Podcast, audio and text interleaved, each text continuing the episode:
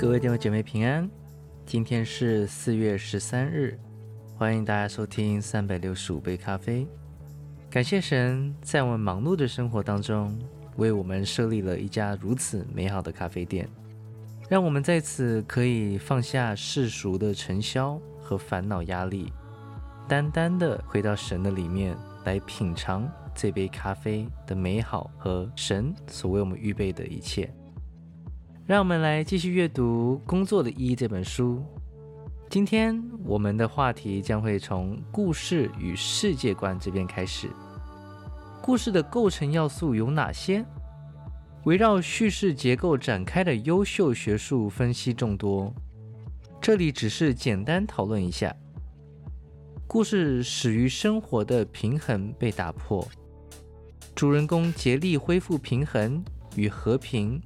敌对势力拼命抵抗，故事情节随之展开，最终冲突过后平衡恢复，故事就此结束。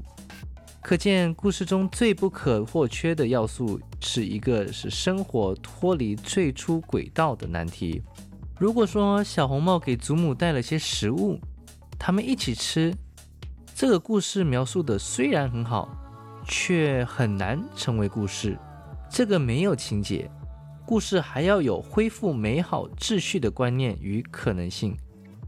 小红帽来到祖母家，突然大灰狼闯了进来，把他和祖母都吃掉了，这就比较有戏剧性了，但还不能算为故事。由此可见，故事应当描写生活本来应有的样子，解释平衡是如何被打破的。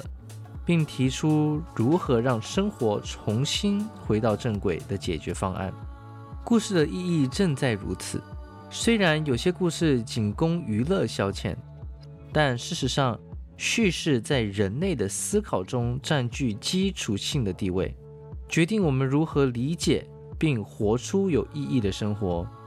世界观一词源自德语单词 “Weltanschauung”。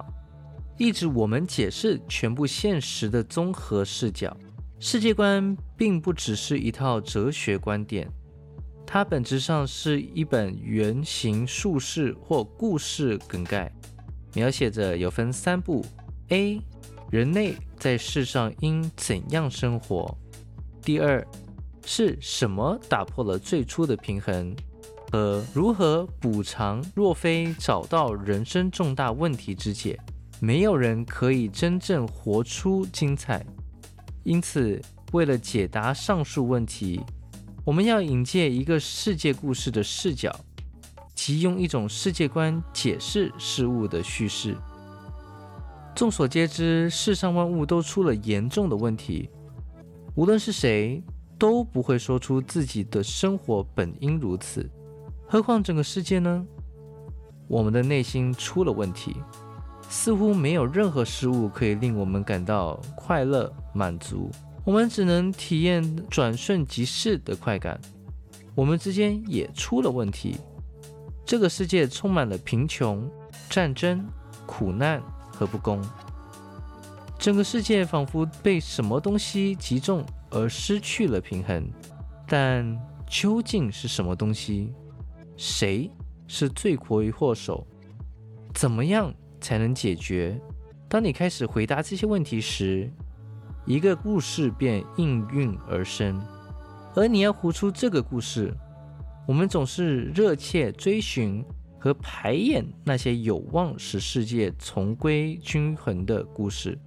麦金泰尔认为，人类行为是一种表演叙事，每个人心里都在上演一个赐予生命意义的故事。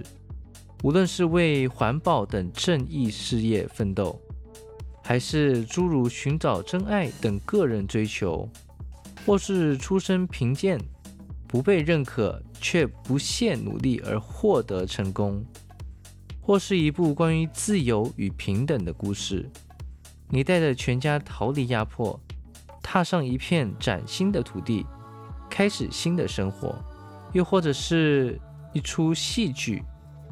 你用自己独特的性别、文化或政治身份与社会偏见进行抗争，无论是哪一种，你都将自己置身于一个更宏大的故事中。相信如果有更多人加入你的队伍中，世界会变得更美好。你可能在设想，如果大家都解放思想，积极进取，勇于反抗压迫势力，这个世界就会大不一样。或许你还相信，如果我们坚守已被确认的绝对道德，世界就会变得更加美好。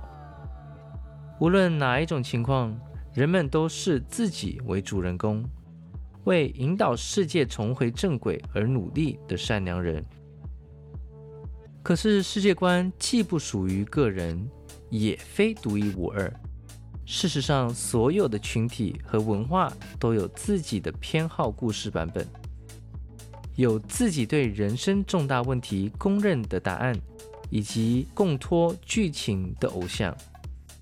Leslie Stevenson 在其经典之作《人性七论》（Seven Theories of Human Nature） 中，列出了几位颇具社会影响力的。杰出思想先驱关于人性的见解。柏拉图认为，我们的主要问题源自肉体及其软弱；卡尔马克思则归咎于不公平的经济制度；弗洛伊德认为是欲望和良心之间内在的无意识冲突；萨特则归因于我们尚未意识到自己是完全自由的。因为并不存在任何客观的价值，斯金内认为我们没有意识到自己完全受环境约束。Conrad Lorenzo 康拉德则归结于人类进化过程中与生俱来的攻击性。每种理论都是一个故事，讲述我们哪里出了问题，以及相应的补救办法。